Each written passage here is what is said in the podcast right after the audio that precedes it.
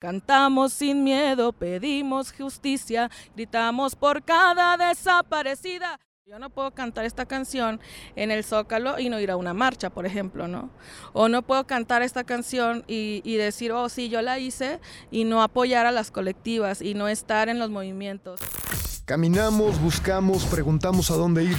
Quizá exista una respuesta a todas esas preguntas. O a lo mejor no y solo estamos disfrutando del viaje en el cual vamos conociendo a diferentes personajes que caminan igual que nosotros. El rumbo está por definirse. Esto es transeúnte. Bienvenidas, bienvenidos, bienvenides a otro episodio más de Transeúnte. En esta edición es un transeúnte norteño porque ya empezamos a hablar. Ya. O sea, como que, como que entre los dos norteños, Vivir Quintana Muchísimas gracias. Querido, muchas gracias a ti. Cantante, compositora, pero lo que me gusta más es que eres activista y aparte eres profesora.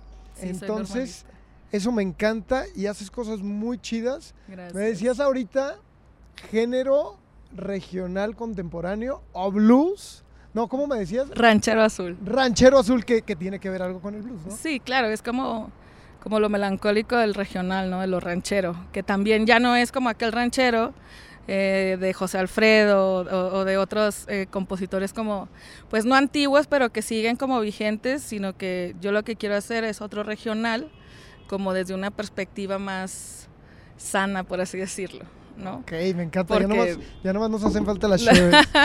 sí, porque ya ves que en México nos enseñaron, eh, pues está padre también, ¿no? Está lindo de que te vas y te tomas unos tragos con tus cuates y empiezas a cantar esas canciones. Pero un día a mí me cayó el 20 de que estaba cantando cosas así de si tú te vas, yo me mato, de que si tú no eres mía, no eres de nadie.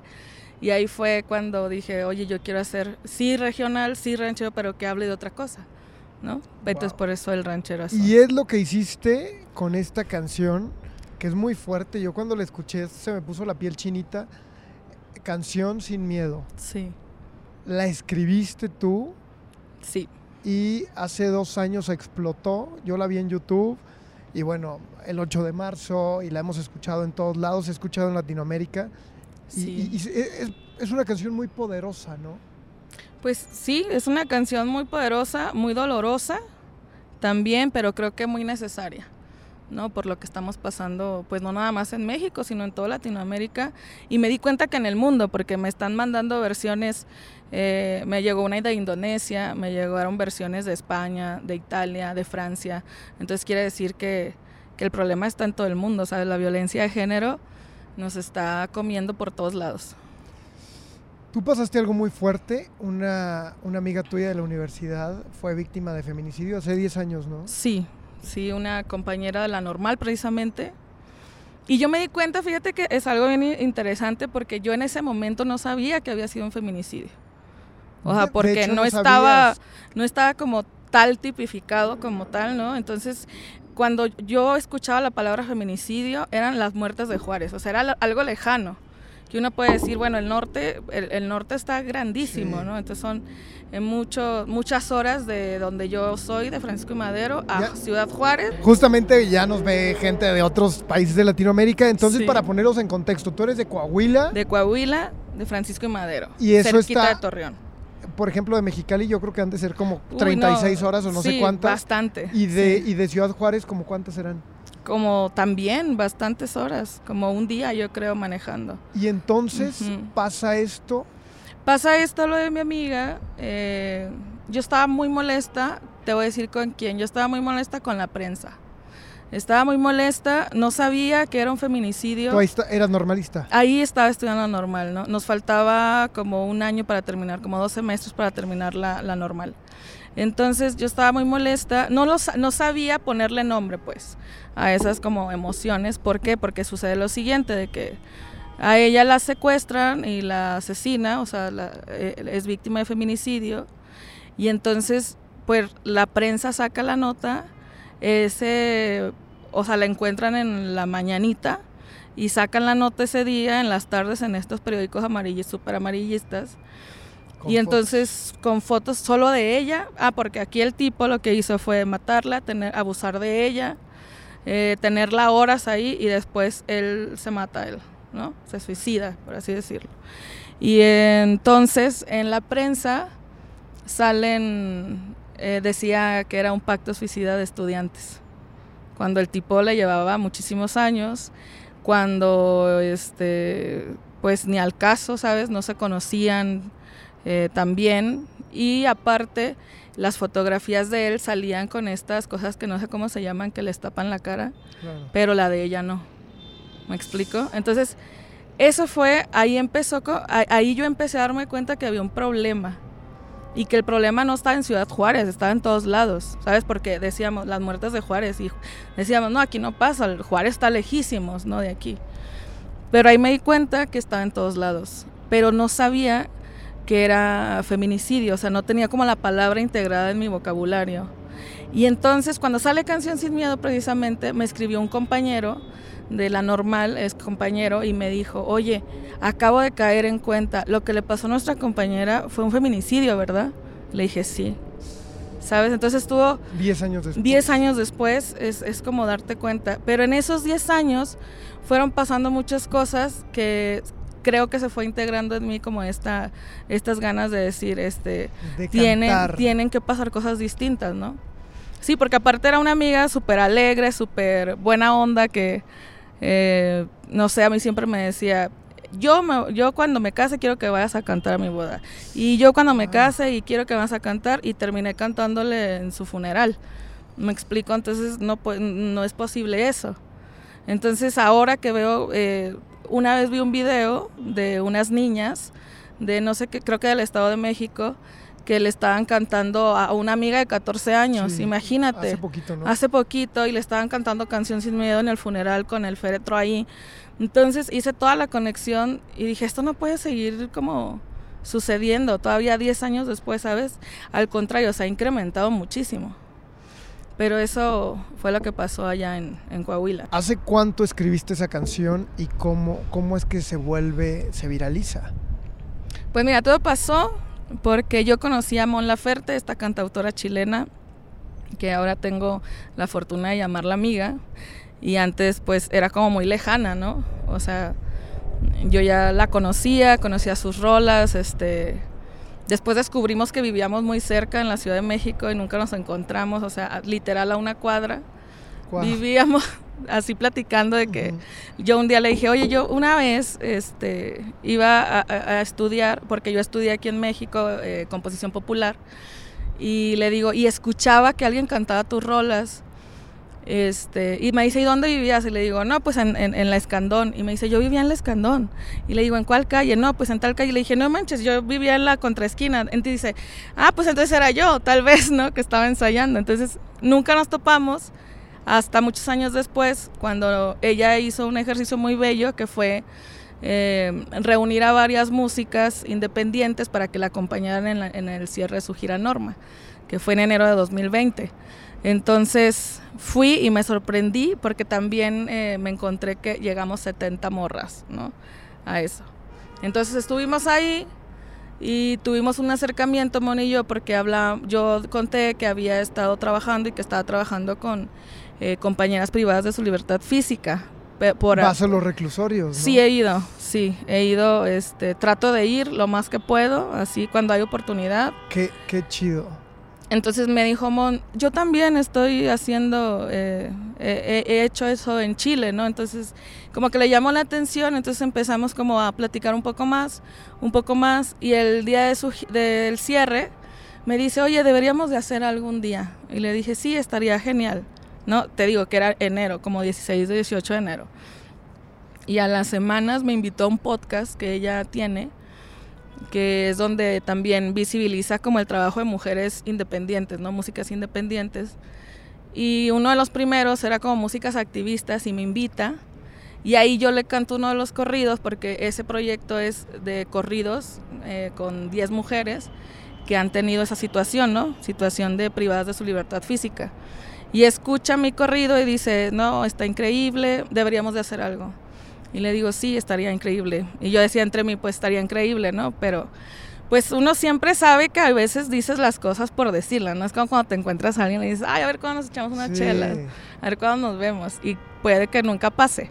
Claro. Entonces, sí pasó, como a la semana y media me habló ella ya y me dijo, oye, fíjate que voy a tocar en el Zócalo el 7 de marzo y me gustaría mucho hablar del feminicidio. Sé que es un tema que a ti también te mueve mucho y te quiero preguntar si tienes una canción que hable de eso.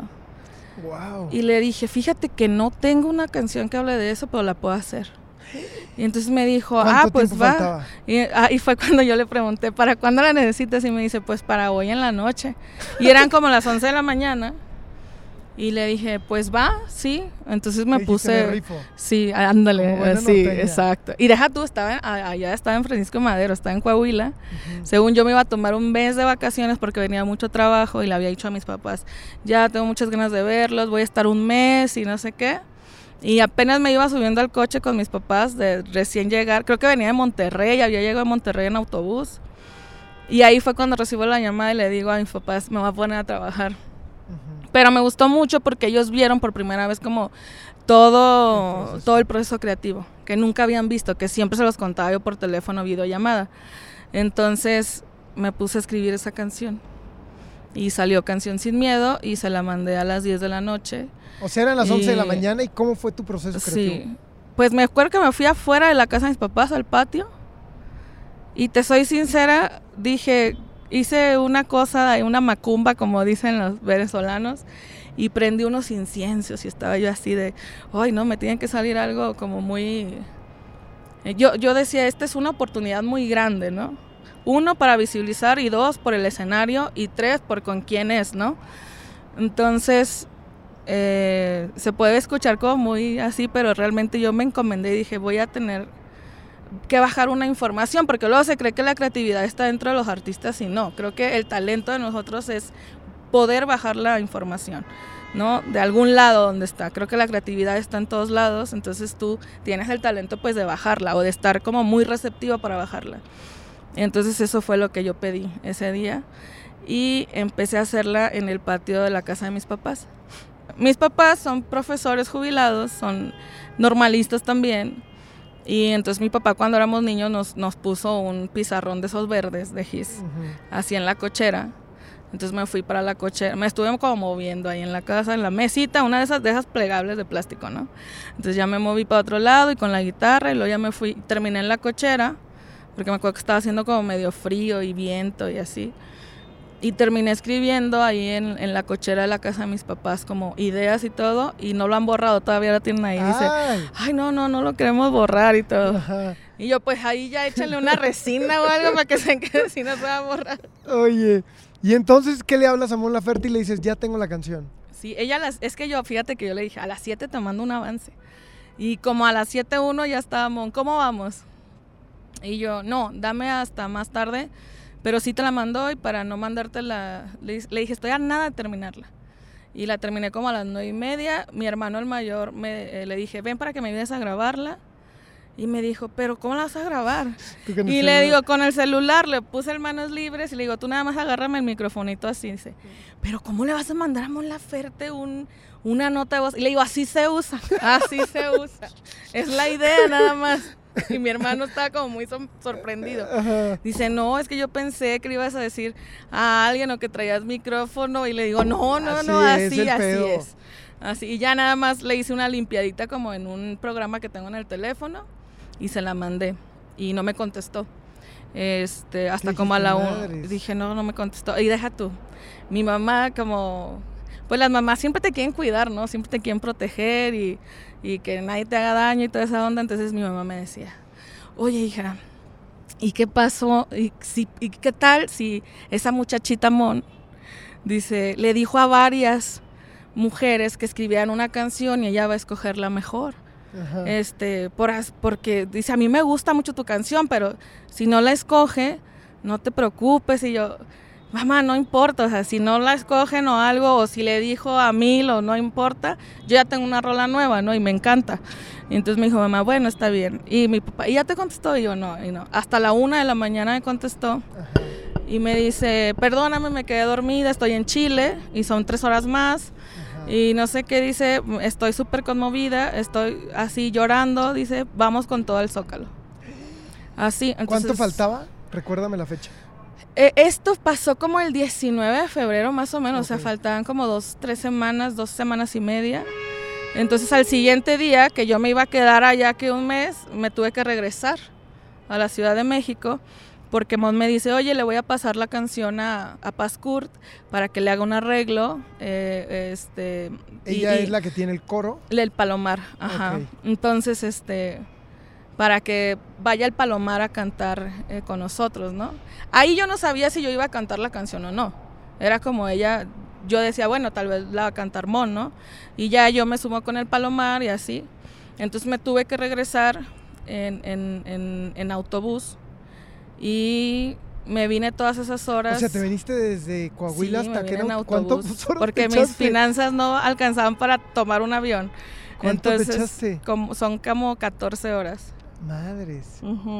Bueno, pensé que era más. Sí, pues ponle tú 16 porque luego el camión que se para y luego dice, Sí. bajen a comer si quieren y tú de que no, ya vamos. Oye, entonces llega el día del Zócalo. Llega el día del Zócalo y estuvo ¿Qué así increíble. Sentí mucho agradecimiento, mucho compromiso y muchos nervios antes de subir. Nunca sentí miedo. Me han preguntado qué se he sentido miedo y les digo que no. Yo estaba nerviosa ese día como de no poder eh, cantar la canción o que me saliera algo mal o no sé.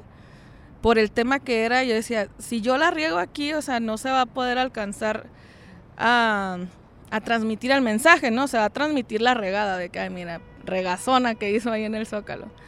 Pero estuvo muy bonito porque Mon me super apoyó y este, ensayamos pues un día antes, a la una de la mañana. Bueno, fue el mismo 7, pero ya a la una de la mañana, eh, no, solamente Paz Kurt, Mon y yo. Entonces Mon venía de unos premios, no me, no me acuerdo de dónde, y dijo, es la única hora que puedo ensayar.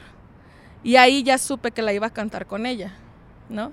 Entonces ensayamos a la una de la mañana, me acuerdo que llegué a las 2 de la mañana a mi casa y pues ya no podía dormir, imagínate, era como la emoción, como la adrenalina y todo. Y al siguiente día, lo bonito fue de, de sentir todo el apoyo de las chicas, como de Mon, del equipo de Mon, de las chicas del Palomar, eh, que me, de- me decían, oye, no voy a estar nerviosa, si te pones nerviosa, voltea, estamos un chorro aquí apoyándote. Qué chido. Dice, y entonces todas estamos por una causa, entonces ahí fue cuando el miedo se fue. Tiembla el Estado, los cielos, las calles, que teman los jueces y los judiciales. Hoy a las mujeres nos quitan la calma, nos sembraron miedo, nos crecieron alas. Y ya fue súper bonito porque la gente ya se sabía la canción o ya se sabía partes de la canción porque se hizo viral el como el 4 o 5 de marzo. Es que es lo que te iba a decir. Yo vi el video del coro y tuyo.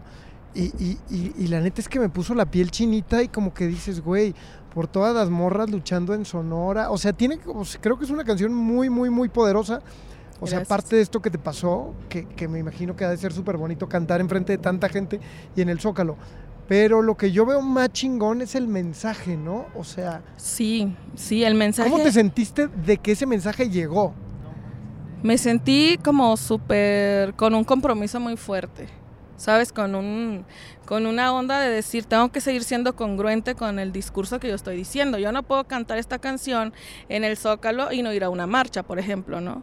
O no puedo cantar esta canción y, y decir, oh, sí, yo la hice y no apoyar a las colectivas y no estar en los movimientos y no estar como sabiendo qué está sucediendo, ¿sabes? Entonces eh, sentí eso, sentí como más compromiso todavía y dije, tengo que estudiar más, enterarme más y, y todo, ¿no? Si ya estaba, con esta canción me dio la oportunidad de estar más de cerca con gente y sobre todo con compañeras que, que les ha pasado tantas cosas, pero eso mismo te hace que aprendan otras y te las enseñan, te las transmiten. ¿Por qué hablas de estos temas, Vivir? Porque tenemos que, que hablar de lo que también le duele al país. O sea, es muy bonito hablar en las canciones de amor, de desamor, ¿sabes? Y luego es lo que des- pega, ¿no? El amor, claro, sí. etcétera. Y, pero creo que, que si ya tienes un micrófono enfrente, si tienes una visibilidad Porque luego, por ejemplo, tengo compañeras o compañeros músicos o músicas que me dicen, ay, es que tengo bien poquitos seguidores, tengo mil seguidores. Y les digo, son mil personas que están viendo qué haces, son mil, ¿sabes? Si con dos, o sea, es, es como, porque luego esta obsesión de subir de seguidores, de subir, de subir, es una responsabilidad también tener tus seguidores, ¿no? Como dicen. Entonces, es, es, es por eso, tenemos que hablar, si ya tienes el poder de ser más visible, pues usar esa visibilidad, porque la visibilidad a fin de cuentas también es un privilegio. Entonces, usar ese privilegio de la visibilidad de los espacios eh, y hablar de estos temas que también son importantes, ¿no? Sí, claro, es por ejemplo a mí en este espacio me gusta hablar mucho, digo, hablamos de todos los temas, ¿no? Pero también me gusta, o sea, regresarle a la comunidad que a lo mejor me sigue LGBT, pues hablar de estos temas, ¿no? Y, Qué chido, sí. Y entonces creo que se tienen que llevar. Oye, y aparte de esto también, este, cuéntame un poquito más acerca de esto que estás haciendo que se me hace muy chido y ya quiero hacer algo más, este, no sé, un reportaje o algo. Yo también he ido mucho a los reclusorios y, y, y, ahí es, es, otro mundo, ¿no? Sí, completamente. Eh, pues bueno, mira, te cuento, yo hace tres años, bueno, ya para cuatro años, empecé, traía esa, esta idea a raíz precisamente de lo que le pasó a mi amiga, eh, como esta idea de qué hubiera pasado porque el peritaje después arrojó que ella se había defendido hasta la muerte, ¿no? Por todas las pruebas que encontraron. Casi, en su casi cuerpo. Como, como, si ella tuviera la culpa, ¿no? Ajá, entonces eh, primero la culparon, la revictimizaron y todo, y ya después sale el peritaje y dice, no, sí se defendió, eh, no estaba ahí por voluntad propia, porque decían que estaba por voluntad propia, y entonces que había sido un pacto suicida de amor, ¿no? Y hasta después, eh, solamente un medio de comunicación se retractó de la noticia. Porque nosotros, o sea, sí hicimos como mucho ruido de que qué onda, ¿no? Y entonces me empezó a rondar mucho como, como que yo fantaseaba mucho con eso de qué hubiera pasado si, si se hubiera defendido tal vez más o si ella lo hubiera matado a él, o si ella hubiera llegado, ¿sabes? Claro, Esta onda de, de defenderse. Que piensas de... Todos los escenarios que se te vienen. Y empecé a investigar mucho y me di cuenta que hay muchas mujeres, que hay muchas compañeras que están privadas de su libertad o que han estado privadas de su libertad por haberse defendido de sus agresores. Y hace tres años, sí, hace casi tres años, empecé con ese proyecto. ¿Y en la cárcel vas, les enseñas a tocar o, o qué cosas hacen? Fíjate que cuando he ido eh, ha sido más como a, a, cantarles a ellas, a escucharlas a ellas. Muchas veces me han dicho, yo también canto, y yo, ay, pues a ver, vamos a cantar, ¿no? Y, y me cantan. Y tengo una pila así de hojas donde les hemos dicho cómo hacer una canción o les he dicho, bueno, vamos a, a contar por medio de la música, ¿no? Y entonces eh, empiezan a hacer, me doy cuenta que hay unos talentos así hermosos y les digo, oye, tú escribes. No, ¿cómo cree? Me dicen, ¿cómo cree? Y le digo, sí, te lo juro, tú escribes. Y, y tengo, te digo, un montón de hojas que les tengo pendientes de que dije que yo les iba a poner música. Entonces en, en los ratos libres luego pretendo como llevárselas ya terminadas, ¿no? Y algo muy, muy importante es 8 de cada 10 mujeres aquí en el país, son las cifras estadísticamente, tienen miedo de salir a la calle y que les pase algo. Raramente los hombres tenemos ese miedo. Te voy a contar algo que yo me acaba de pasar hace poquito. Y es que salgo de un festival, este, por allá por el, por el autódromo, y, y nos subimos un taxi, ya sabes, ay, el taxi. Y te lo juro que yo iba porque nos iba a asaltar. No sé qué pasó que no nos asaltó. Pero entonces nos bajamos del taxi y le digo a mi amiga, le digo, güey, así te sientes, me dice, ándale cabrón, así es como yo me siento siempre. Y le dije, güey. Es horrible. Es horrible. Ajá, o sea, es horrible. era como, como, como, o sea, yo estaba todo nervioso, o sea, el transcurso de allá, o sea, el transcurso, yo escuchaba el güey que hablaba, y hablaba en claves, el taxista, porque era aparte un taxi como pirata, que nos dimos cuenta hasta que nos bajamos. Entonces dices, o sea, me, me bajé y fue lo primero que le dije, güey, así se sienten, me dijo, así. Entonces digo, puta madre. O sea, aparte todo el tiempo estás a la, a la expectativa, ¿sabes? Eh, como yo le digo a mis amigas, siempre estamos como al pendiente, ¿sabes? Es horrible porque, por ejemplo, eh, anoche que fuimos a grabar, este, mi asistente personal es, es Pato, que, está aquí, y nos fuimos en el Uber de regreso y entonces pedimos como las dos direcciones. Entonces yo entro a mi casa, me pongo la pijama, los dientes, no sé qué, y veo mi teléfono y le digo, güey, avísame si ya llegaste. Eh, y yo ya tomando screenshots de las placas, ¿sabes? Todo el tiempo así. O de, amiga, ¿con quién te vas a ir? Y, todo el tiempo estamos así. Entonces es, es, es, es difícil. Una vez me entrevistaron, eh, me entrevistó un chico que aparte es músico y decía que nosotras las mujeres e, este, estábamos exagerando mucho, como la violencia de género, que exagerábamos mucho el tema. Y yo no quise como entrar en tanta discusión porque era como de esas personas que tú dices, güey, tú ni siquiera tienes, eh, yo te veo a ti como una, eh, yo, yo, yo pensaba, ¿no? Yo lo, yo lo veía a él y veía como una barrera, así como que él, este tema como que le, le atraviesa, pero del lado de que no quiero que me toque. ¿sabes? No es como tú, que estás como que quiero hablar del tema y quiero saber y también me preocupa. Entonces no entramos en detalle y me dice, bueno, ya, pasando a otros temas más agradables. Así, para empezar, ¿no? Y yo, ok, a ver, dice, ¿cuál es, cómo te desbloqueas cuando tienes un, este, un bloqueo creativo? ¿Qué haces tú? Dice, yo, por ejemplo, me dice, yo también soy músico y cuando tengo un bloqueo creativo, yo lo que hago es salirme a fumar un cigarro a las 3 de la mañana, 4 y caminar por la colonia y ya me despejo. Y le dije, mira cabrón, eso es lo que yo no puedo hacer. ¿Sabes? Y me dijo, ¿cómo? Le digo, sí, si yo tengo un bloqueo creativo, yo no me puedo salir a las 3 de la mañana. Si estoy componiendo de madrugada, yo no puedo salirme a las 3 de la mañana. Digo, no fumo tabaco, le digo, pero no me puedo salir. Ay, voy a salirme a caminar, a despejarme y a agarrar aire. Yo no puedo, ¿sabes? Porque soy mujer. Y le dije, ahí está la exageración de la que tú hablas. Y entonces se quedó así como de que, ah, ok, este, bueno, pues sí, como que ya no había para dónde. Ya no supo ni qué decir. Ajá, entonces e, es, es, eso, ¿no? De sí, te sientes todo el tiempo, pues cuidándote, ¿no? Todo el tiempo es eso. Oye, ¿y qué fue para ti?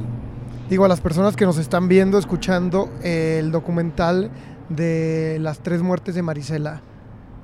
Uy, dolorosísimo. Yo lo vi también y la neta es que sí lloré. Sí. O sea, lloré mucho por, por la impotencia de que en este país no hay justicia. Exacto, sí. Y tú eres parte de este documental con esta canción justamente. Sí, a mí me contactaron el año pasado. Vean el documental. Este, y me mandaron como el pues este corte que te mandan que todavía no se termina. Ya lo habías O sea, visto ya tú? estaba terminado pero te mandan como con, ya sabes, las marcas de agua, como que todavía sin corrección de color, cosas así.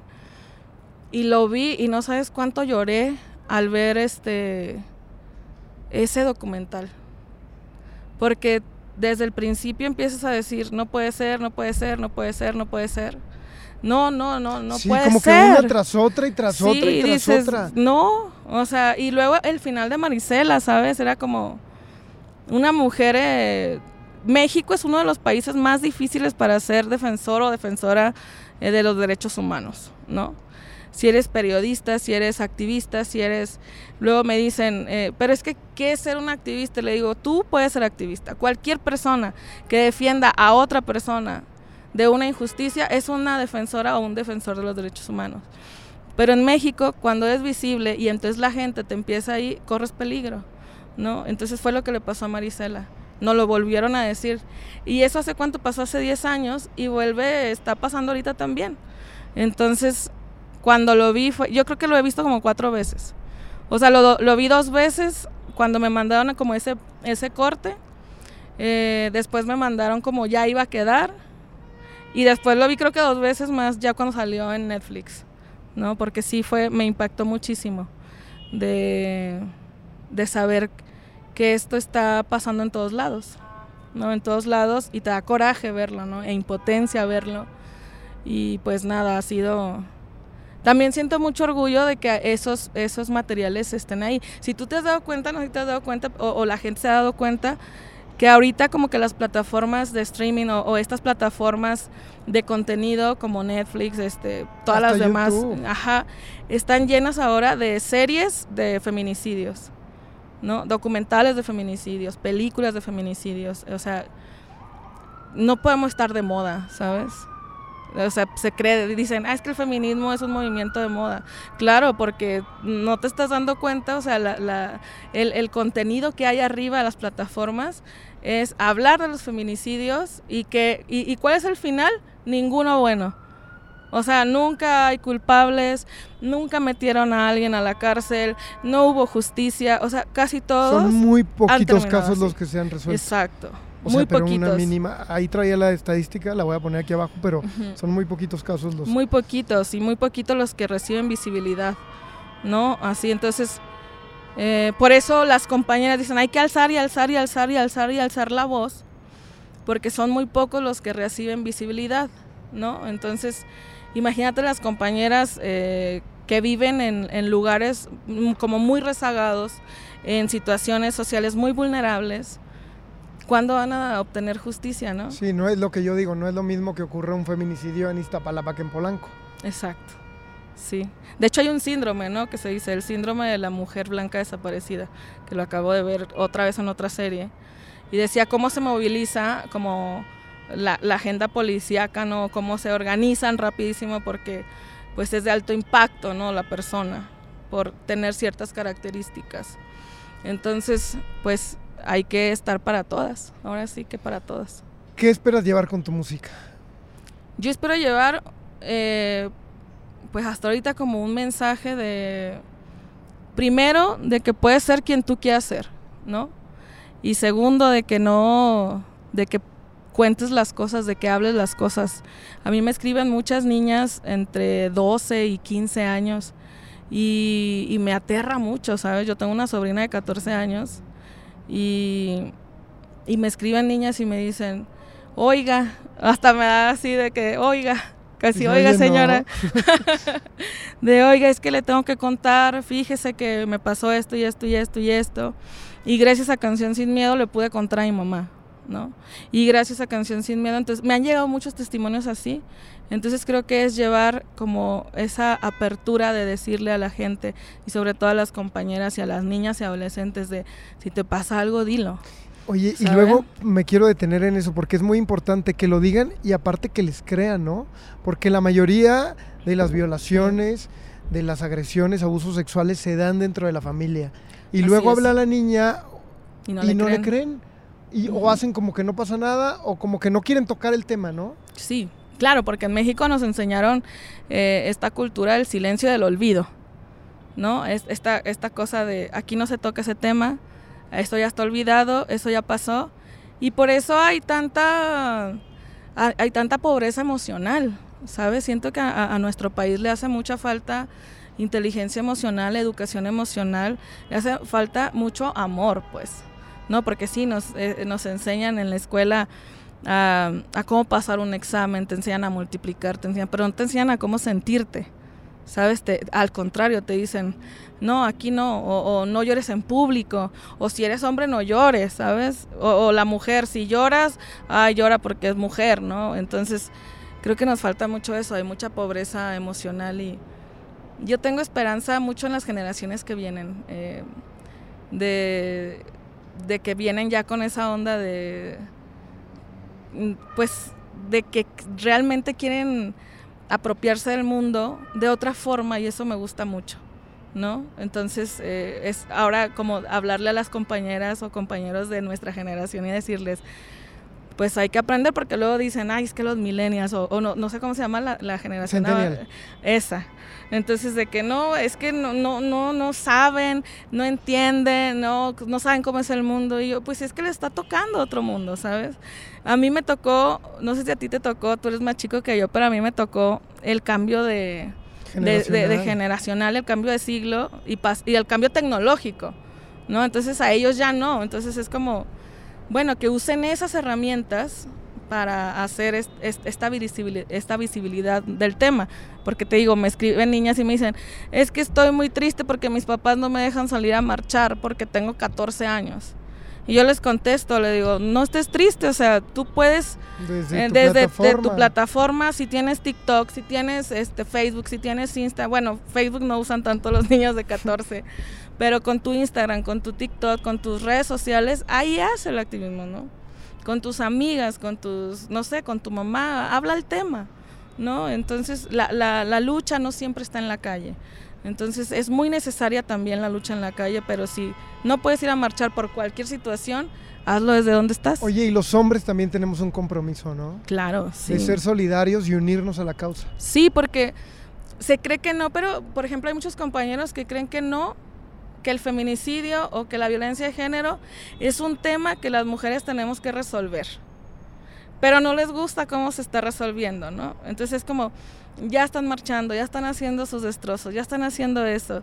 Y no se han dado cuenta que el feminicidio es algo que nos está atravesando por igual.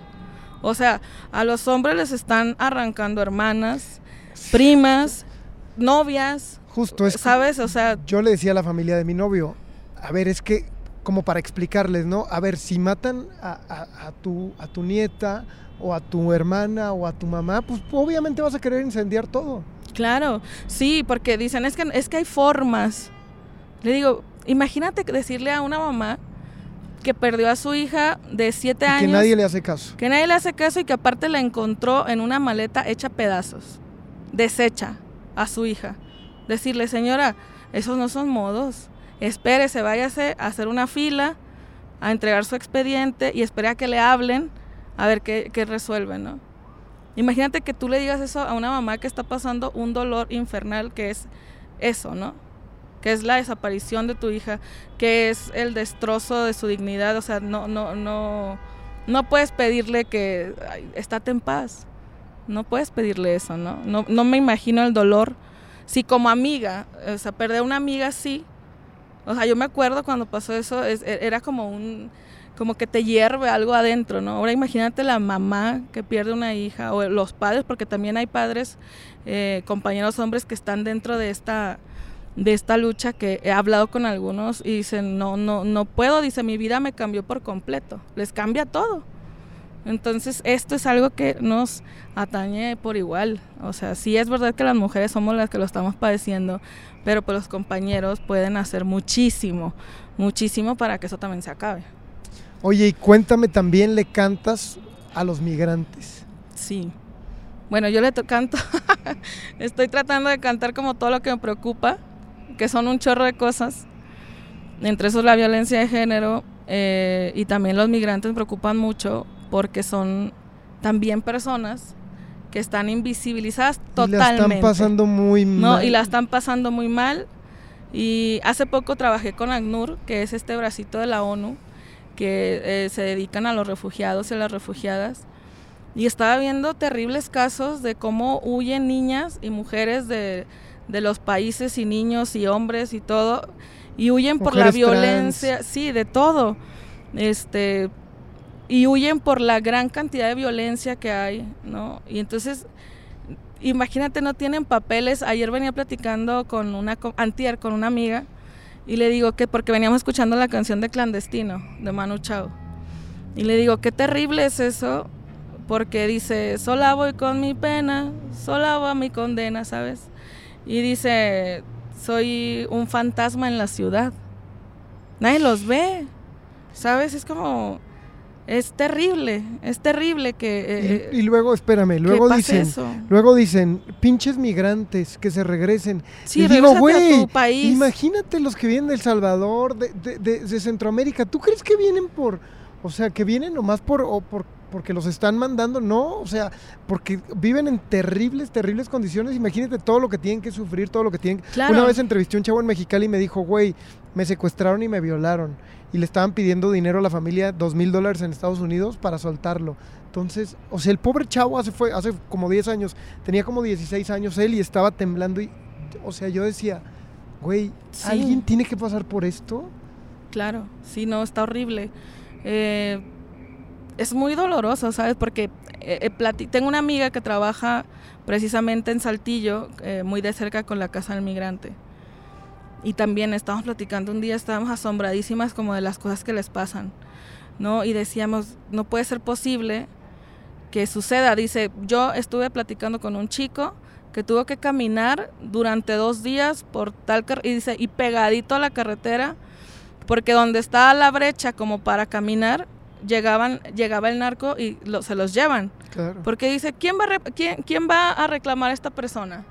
¿quién va a luchar por ella? Porque no tiene, no tiene papeles, no tiene un registro, porque hay mucha gente que a veces no se cree, pero que no tiene acta de nacimiento, que no tiene INE, que no, tiene sin nada. no tiene un papel que avale que eres un ciudadano.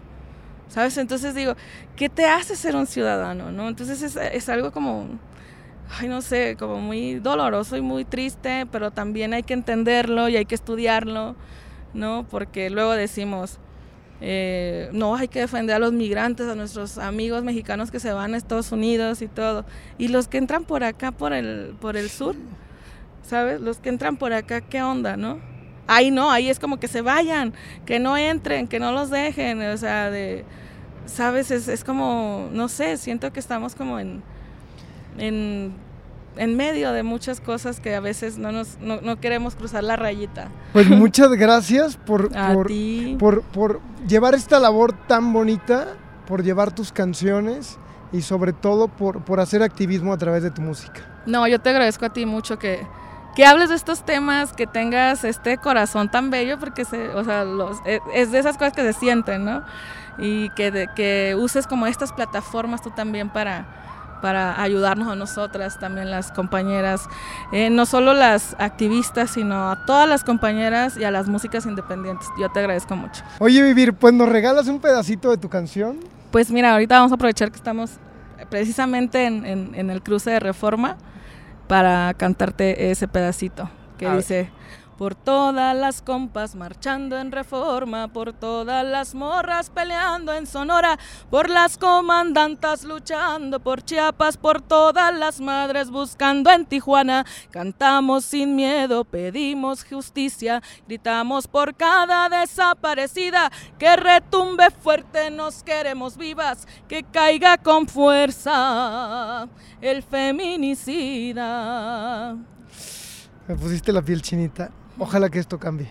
Ojalá que sí. Vamos, estamos trabajando ya para eso. Nos vemos en el próximo episodio de Transeúnte. Gracias y suscríbanse al canal. Gracias. Muchas gracias a ti.